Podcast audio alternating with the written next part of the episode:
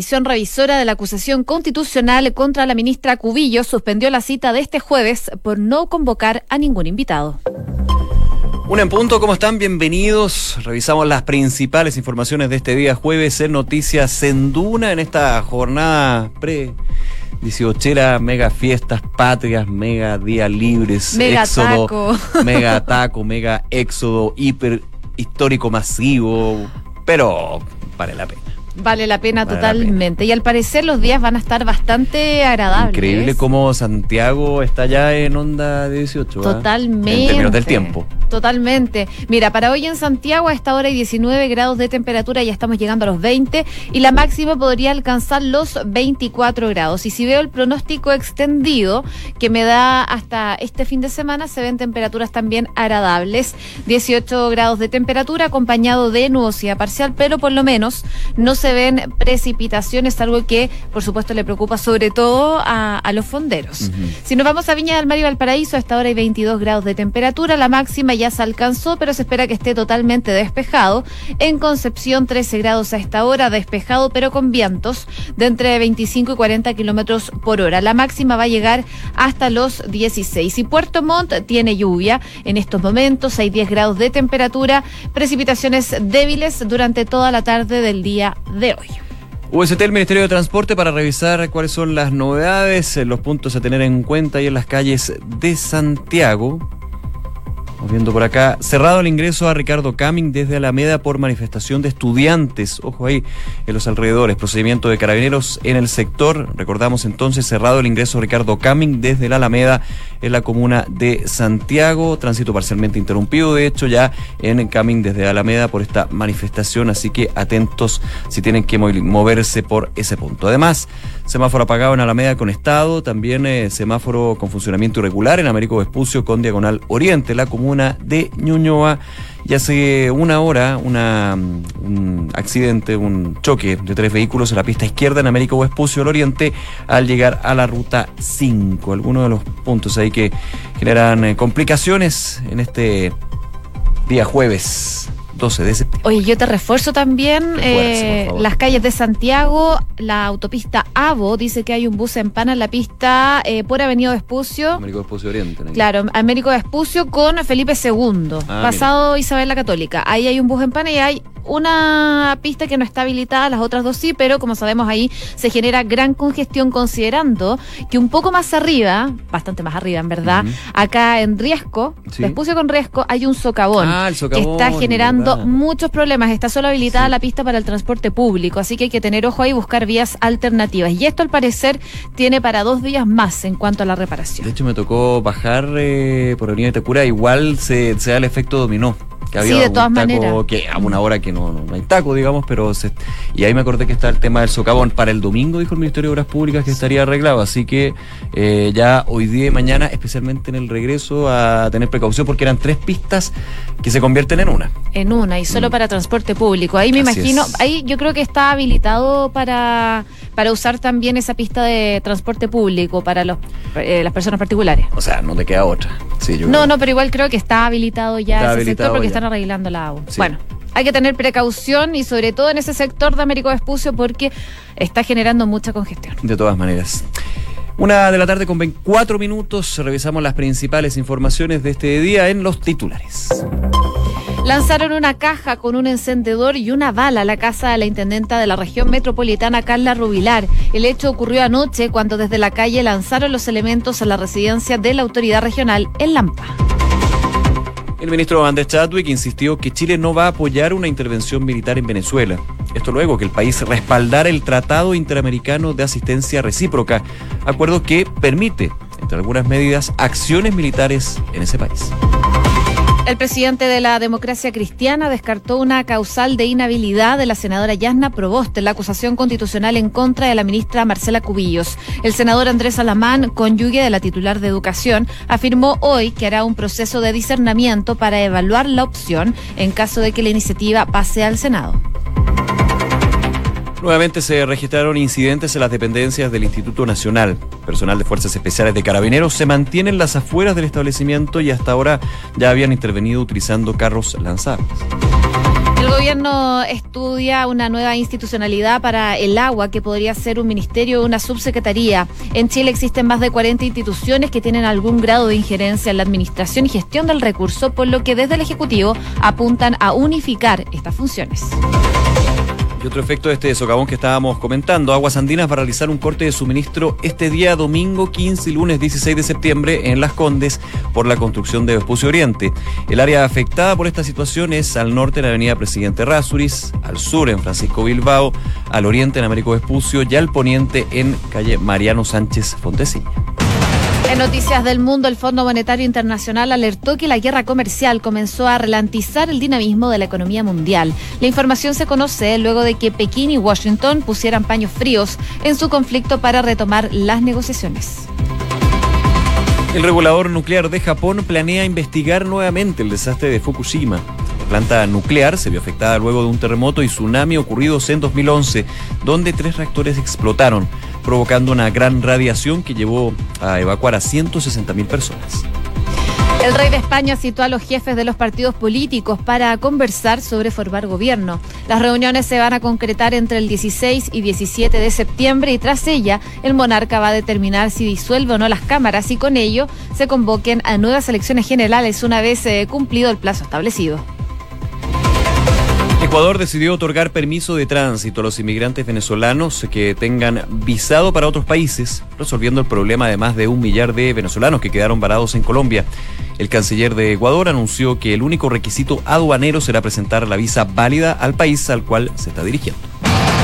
El presidente del Real Madrid quiere organizar un partido entre Federer y Nadal en Santiago Bernabéu. Florentino Pérez se compartió la idea de una reunión con los socios del club merengue. La iniciativa busca establecer un récord de asistencia a un duelo del tenis. Si se hace seguro lo cumple, partidazo. Y aparte, otra información del deporte, la selección estadounidense de básquetbol anotó su peor participación en un mundial de la disciplina tras caer ante Serbia y solo podrán disputar el séptimo lugar de este certamen.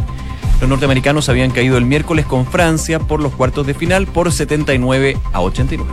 Una con siete minutos, partimos revisando las principales informaciones. Lo comentábamos en el titular principal, no va a haber sesión el día de hoy. Para hoy está programado eso las de las dos y media de la tarde una nueva cita de la comisión revisora de esta acusación constitucional en contra de la ministra de Educación Marcela Cubillos. Sin embargo, esta sesión tuvo que ser suspendida porque eh, había imposibilidad de los asistentes eh, para ir a esta cita más bien de los invitados. Esto fue informado a través de un mensaje que envió a todos los legisladores de la instancia y finalmente entonces se suspendió esta cita que estaba ya programada desde esta semana para revisar esta acusación constitucional. De hecho, ayer se realizó la primera sesión de esta comisión en la que expuso el abogado constitucionalista Víctor Manuel Avilés, uno de los juristas que integra la lista nominada por Chile Vamos. Y en dicha jornada se esperaba también la participación de su colega Manuel Antonio Núñez, quien avisó que no iba a poder llegar a esa instancia. Lo que es concreto entonces es que hoy no se va a realizar esta sesión que estaba programada para las dos y media de la tarde. Claro, ya estaría pensándose entonces para el día lunes. Y obviamente la, situación de la cercanía a fiestas patrias podría ir cambiando eh, los tiempos, así que vamos a ver qué pasa. Y se han sumado algunos elementos, por supuesto, a esta situación de la acusación constitucional contra la ministra Marcela Cubillos. De hecho, el día de ayer, en eh, Nada Personal, estuvo el abogado de eh, Marcela Cubillos. Recordemos que ayer en la tarde comentábamos esta información de que la ministra habría estado ya buscando una defensa si eventualmente se votara a favor la acusación constitucional y tuviera que presentar sus descargos. Bueno, Francisco Cox estuvo eh, conversando con Josefina Ríos y Matías del Río. Los invitamos a revisar esa entrevista en Duna.cl y eh, lo que decía, por ejemplo, es que los diputados están infringiendo la propia constitución y el sentido de la ley. Una de las declaraciones que daba en esta entrevista. Escuchemos en concreto qué dijo Francisco Cox el día de ayer en Nada Personal. Cuando tú te tomas tan livianamente una herramienta para sacar a los ministros, lo que estás haciendo es deteriorar la República. Y puede sonar grandilocuente y mm. pretencioso y todo lo que quiera. Pero yo creo que eso es lo que está en juego. Y creo y espero que eh, también no estaba de acuerdo con la postura política del ministro Beyer, pero ahí vimos lo que es cuando se utiliza una herramienta que no es política, sino que es jurídica Bueno, ahí las declaraciones del abogado Francisco Cox, que va a ser el encargado de defender a la ministra Marcela Cubillos en esta acusación constitucional. Es muy interesante ¿eh? la entrevista de Francisco Cox el día de ayer, justo cuando se anuncia que él va a ser parte de la defensa de la ministra, porque parte de lo que decía él es que él no es miembro del gobierno, no está de acuerdo con las cosas del gobierno en general, pero que dice que esta herramienta no se puede usar políticamente y eso es finalmente lo que él va a defender dice que usar tan livianamente una herramienta para sacar a los ministros es deteriorar la República y eso apunta finalmente para decidirse a defender a la ministra de Educación, Marcela Cubillos. Claro, y también aquí, eh, antes de llegar a esa instancia donde tenga que haber una defensa jurídica de una herramienta que todos dicen tiene un lado jurídico, evidentemente, pero por sobre todo un lado político, eh, es relevante lo que va a pasar con las eventuales votaciones que va, o sea, más que eventuales, con las votaciones efectivamente se da lugar o no a esta acusación constitucional. Eh, y hay eh, varias dudas con respecto a si va a salir o no. Por ejemplo, ayer me tocó en Canal 24 Horas de TVN eh, entrevistar al diputado independiente Pepe Out, quien ya había hecho una autocrítica con respecto a lo que fue la acusación constitucional de Harald Beyer. Dijo que en realidad, ahora pensando en retrospectiva, no debería haber votado a favor. Me tocó conversar con él y le preguntaba si ya había revisado el documento, dijo que sí, pero que no encontraba fundamentos para una acusación constitucional, así que si hoy fuera la votación, si no mediara cualquier otro cambio en su visión con respecto al tema, estaría votando en contra. Y eso, evidentemente, y también me comentaba en esta entrevista que ha hablado con algunos parlamentarios de oposición que también están bastante indecisos, que no están muy eh, cerrados a la idea de aprobar la acusación constitucional. Obviamente aquí viene todo un proceso de eh, persuasión por parte del gobierno, también de la oposición, el Partido Socialista, eh, que impulsó esta acusación constitucional. Y si se llegara a aprobar, esto paso a paso, si se llegara a aprobar la acusación, y fuera eh, y pasara de la Cámara de Diputados, tendría que pasar a los jueces. ¿Y quiénes son los jueces? Los senadores. Y ya también se empieza a configurar una situación complicada para dos parlamentarios de la Cámara Alta en particular. La senadora Yasna Proboste, que recordemos fue destituida en una acusación constitucional que fue liderada por la actual ministra de Educación, Marcela Cubillos, y también el senador Andrés Alamán, esposo de la ministra de Educación. Claro, ahí se abren eh, dos flancos en el fondo que va a tener que verse ¿Tiene de en su momento. Claramente tiene de todo, pero en el lado, por ejemplo, de Yasna Proboste, quien recordemos fue destituida en el año 2008, eh, habló el presidente de la DC, Fuad Chaín, que eh, en algún momento descartó esta posibilidad de que ella se vaya a inhabilitar de esta votación en la acusación constitucional porque haya sido ella destituida y esto lo impulsó Marcela Cubillos en su momento. Eso queda totalmente descartado, pese a que en algún momento también se deslizó la opción por parte de Andrés Alamán, esposo de la ministra de Educación Marcela Cubi. Claro, del oficialismo se habla de un eventual voto de revancha por parte de Yana Proboste, más allá de lo que debería constituir ese voto de acusación constitucional, un voto más personal que eh, de facultad parlamentaria.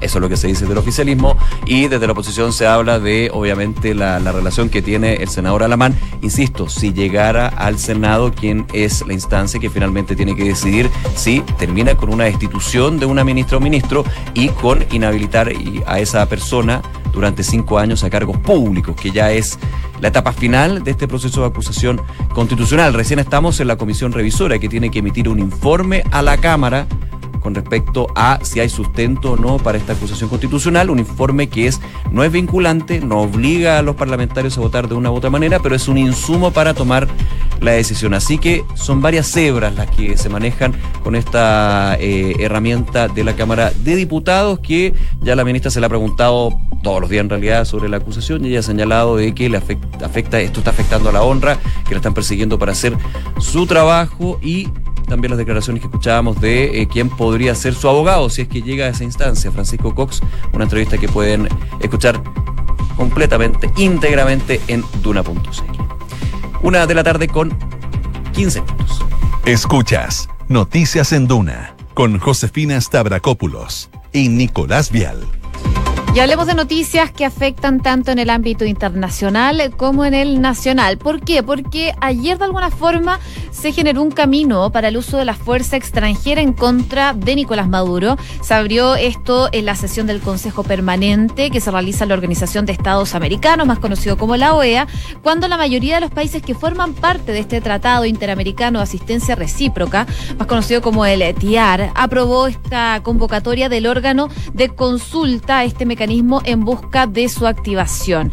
¿Qué pasó? Eh, el gobierno de Chile votó a favor de este tratado. Eh, ese órgano lo que hace es eh, consultar. a los cancilleres principalmente que forman parte de esta organización de Estados americanos, entre ellos Chile, y por supuesto habló el eh, embajador de eh, Venezuela del lado opositor, el canciller eh, Julio Borges, que dice que con la convocatoria del órgano al consultar el TIAR se abre una nueva fase de presión en contra de la dictadura de Nicolás Maduro. La región reconoce que esta región es una amenaza para la paz, la seguridad y la estabilidad de la región. Eso es lo que decía Julio Borges a través de su cuenta de Twitter tras esta votación favorable a este tratado, entonces que se suma a Chile. Pero por supuesto, esto ha generado reacciones a nivel nacional. Hoy día hay un artículo eh, bien completo en el diario La Tercera que habla de esta decisión que toman desde Cancillería, que también eh, estuvo siendo conversada mucho con Presidencia, de votar a favor de esto. Y hoy día pese a, toda esta repercusión que ha generado, porque salieron también ex cancilleres a criticar la decisión que tomó el gobierno de Chile ha sido de un tema Ha sido un tema sensible la política exterior por parte del Ejecutivo y la mirada que tienen ex cancilleres al respecto.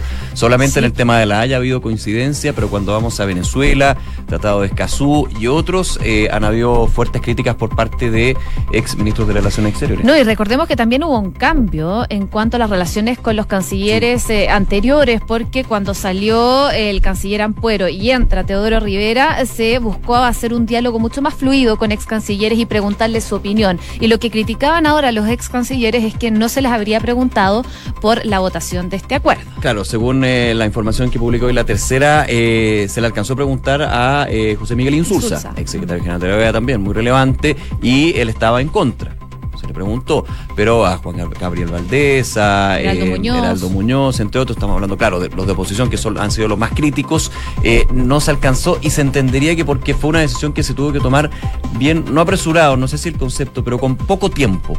Con poco tiempo había que definir si se abstenía o se votaba a favor esta iniciativa. En contra era muy difícil porque siguiendo la línea de lo que ha sido la postura del gobierno de Sebastián Piñera con respecto a Venezuela, un voto negativo era impensable. El punto es, se vota a favor, pero se establece por parte del Estado de Chile de que no se llama y no se apoya una eventual intervención militar en Venezuela. Algo que eso sí en el documento firmado no queda muy claro. No, porque se firma como un, acuerdo general. Un acuerdo general, no se estipula de que, y de hecho el TIAR, entre las medidas que considera, está justamente el uso de las Fuerzas Armadas cuando ya eh, es un nivel extremo. Entonces, esa es un poco la, la discusión y la polémica que generó esta decisión por parte del canciller Teodoro Rivera y obviamente del presidente de la República, Sebastián Piñera, y que está eh, generando distintas voces el día de hoy y que, insisto, vuelve también eh, a poner en la palestra las desavenencias que han habido entre eh, los ex cancilleres los gobiernos anteriores con respecto a lo que es la política internacional, cómo se lleva, los consensos, entre otros que ya hemos escuchado varias veces con conferencias de prensa, de hecho, criticando lo que fue en su minuto el actuar del ministro de Relaciones Exteriores, Roberto Ampuero, que se le criticaba que no estaba cumpliendo su función de canciller, que más bien el presidente Piñera era el ministro de Relaciones Exteriores. Esa era la gran crítica pública que se hacía. Bueno, hoy día salieron a hablar desde el gobierno, lo hizo el ministro del Interior, Andrés Chadwick, sobre esta posibilidad que se plantea en el TIAR de una acción de fuerza militar. Lo que hace el ministro del Interior es eh, decir que Chile tiene una posición bastante clara y que su, decisión es más bien no respaldar ningún tipo de acción de fuerza militar. Chadwick, eh, quien tuvo, estuvo en la Comisión de Seguridad del Senado, también se refirió al polémico proyecto del control preventivo. Mm. Recordemos que hoy día... Eso va a generar noticias. Sí, que se conoció lo de, la situación de, del Tavo y también eh, ha generado, por supuesto, repercusiones porque dejaron en libertad a estas dos personas que te acuerdas que eh, Carabineros le hizo un control, les quitaron armas que tenían en su auto y esto fueron absueltos porque dijeron que Carabineros en el fondo no respetó los procedimientos. Eh, fueron, el gobierno eh, apeló, hizo ver su queja respecto de esta situación y nuevamente los dejaron en libertad. Así que probablemente va a generar repercusiones. Sí, yo tuve otra, otro tema también relacionado con el ministro Chadwick que se refería a este tema del TIAR y que estaba en la Comisión de Seguridad del Senado, es que se estaría abriendo el gobierno a aceptar esta indicación en el control, en la ampliación del control preventivo de identidad. Recordemos que ha sido bien polémico porque busca que eh, Carabineros pueda controlar a menores de 14 años para arriba. Al parecer estaría eh, saliendo ya esta idea de que sea de 16 años para arriba. Entonces también es un elemento, un proyecto que está más bien como en tercer plano a nivel público, porque obviamente se está discutiendo en el Congreso, pero que nuevamente aparece con novedades. Así que hay hartos temas en el ámbito internacional y en el ámbito de la seguridad local que eh, planteamos también aquí en Noticias en Duna. Una de la tarde con 21 minutos. Noticias en Duna con Josefina Stavrakopoulos y Nicolás Vial. Oye, y hay algo que eh, se dio a conocer hace algunas horas. Se trata de una investigación por el lanzamiento de un encendedor y una bala a la casa de la intendenta eh, Carla Rubilar. Se encuentra actualmente esta situación en investigación. El hecho ocurrió anoche cuando desde la calle lanzaron a la vivienda ubicada en Lampa esta caja de cartón que en su interior contenía panfletos, una bala y un encendedor. De acuerdo a los antecedentes, hasta el lugar llegó personal del GOPE de Carabineros que descartó que se tratara de un explosivo, pero la autoridad regional no se encontraba favorablemente en su casa en ese minuto, ya que estaba monitoreando todos estos incidentes que se registraron durante la noche producto de una nueva conmemoración del 11 de septiembre. Ella estaba monitoreando todo lo que es esta situación. Mientras tanto, entonces en su casa lanzan este paquete sospechoso que actualmente está siendo investigado. Claro, según la, la información que se conoce hasta el minuto, además de elementos, imagínate una bala y un encendedor, o sea, es un mensaje creo bastante directo y terrible lo que le, que sucedió a la intendente durante la noche. Además tenía un panfleto con el mensaje libertad a los presos políticos. Eh, la vocera de gobierno, Cecilia Pérez, señaló que tanto la intendenta como sus vecinos no se vieron afectados por la situación y se encuentran bien, más allá obviamente del susto y la preocupación por eh, lo que fue este paquete que contenía estos elementos. En algún minuto, claro, cuando salió la noticia ayer en la noche, eh, se pensaba de que podía ser un artefacto explosivo, no pero eh, con un mensaje, evidentemente, que preocupa. Todavía no ha habido un pronunciamiento por parte de la Intendenta Metropolitana. De hecho, durante la mañana estaba en el eh, aeropuerto de Santiago la inauguración del espigón E del terminal aéreo junto al presidente Piñera.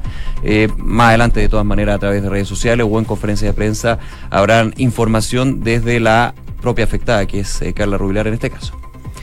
Una con 23. Escuchas Noticias en Duna con Josefina Stavrakopoulos y Nicolás Vial seguimos muy de cerca lo que está pasando en Reino Unido con este Brexit, que al parecer por el momento va a ser sin acuerdo. Y ya han bautizado una operación, se trata de unos papeles secretos del Brexit duro, que están previendo eh, problemas con los alimentos, con la luz y con el transporte. Esto es lo que generaría un Brexit duro. Y se ha bautizado entonces estos documentos como la operación Yellowhammer, eh, y es un informe eh, que elaboró un equipo del gobierno británico y que realizan con regularidad para poder dibujar cuáles van a ser los peores escenarios si se genera este Brexit sin acuerdo que hasta el momento tiene fecha 31 de octubre de este año. El Parlamento británico ha obligado al Ejecutivo de Boris Johnson a publicar las últimas eh, previsiones adelantadas a través de una exclusiva de The Sunday Times el pasado agosto y habla, por ejemplo, de eh, congestión vehicular en cuanto a camiones, falta de alimentos y también problemas con la electricidad no solo por los problemas que podría generar, sino que también por los costos que estos van a generar producto de la salida de Reino Unido, o sea, la salida de Reino Unido de la Unión Europea sin un acuerdo antes del 31 de octubre. Claro, la salida más dura, recordemos el contexto, un Parlamento británico que está en receso, más bien suspendido, eh, justamente lo que buscaba el primer ministro para eh, no ir prorrogando más tiempo este 31 de octubre la salida de Reino Unido. Sin embargo, todavía eso está en veremos porque el cierre del Parlamento está enfrentando los tribunales de Escocia e Inglaterra. Así que hay un tema ahí. Y lo otro es este informe de la peor de las situaciones. Hay varias situaciones que se han ido demarcando, no solamente desde el gobierno, sino desde centros de estudio, economistas, por el tema de los alimentos, electricidad, porque finalmente la salida de Reino Unido sin ningún tipo de acuerdo, sin ningún tipo de establecer condiciones hacia adelante con los vecinos, con los, países, con los países vecinos y con sobre todo los socios que van a ser ex socios genera mucha incertidumbre. El tema alimentario, la electricidad que tú decías, José, el transporte, la situación aduanera migratoria, la situación financiera. Muchas empresas que de hecho ya eh, leía yo hace algunos meses han estado retirando posiciones de Reino Unido porque evidentemente ven que como están en distintos países de la Unión Europea, van a tener o más impuestos o situaciones más complejas. Por ejemplo, también los trabajadores que son de otros países que por esta comunidad europea tienen eh, facilidades de movilización, facilidades de poder trabajar en un país u otro, cambia mucho. Entonces, este mm, informe que se entrega con eh, la situación más compleja es uno de tantos que se han ido también dando y que han ido generando también una duda en el Reino Unido. Habrá sido una buena idea haber terminado con este plebiscito dándole a la idea de irnos de la Unión Europea así como así, está complicado. Una con 26 minutos, hacemos un resumen de las principales informaciones en los siguientes titulares. Lanzaron una caja con un encendedor y una bala a la casa de la intendenta Carla Rubilar. El hecho ocurrió anoche cuando desde la calle lanzaron los elementos a la residencia de la autoridad regional en Lampa. Comisión de Seguridad de la Cámara de Diputados aprobó el control de identidad a menores desde los 16 años con apoyo de la democracia cristiana. El proyecto del gobierno establecía que la medida se aplicaba desde los 14 años, sin embargo, la Falange presentó una indicación para subirla y fue respaldada por el oficialismo. El Fondo Monetario Internacional alertó que la guerra comercial comenzó a ralentizar el dinamismo de la economía mundial. Información que se conoce luego de que Pekín y Washington pusieran paños fríos en su conflicto para retomar las negociaciones. Y Ecuador decidió otorgar permisos de tránsito a los inmigrantes venezolanos que tengan visado para otros países, resolviendo el problema de más de un millar de venezolanos que quedaron varados en Colombia. El canciller ecuatoriano anunció que el único requisito aduanero será presentar la visa válida al país al cual se está dirigiendo. El presidente del Real Madrid quiere organizar un partido entre Federer y Nadal en el Santiago Bernabéu. Florentino Pérez compartió la idea en una reunión con los socios del Club Merengue. La iniciativa busca establecer un récord de asistencia a un duelo de tenis.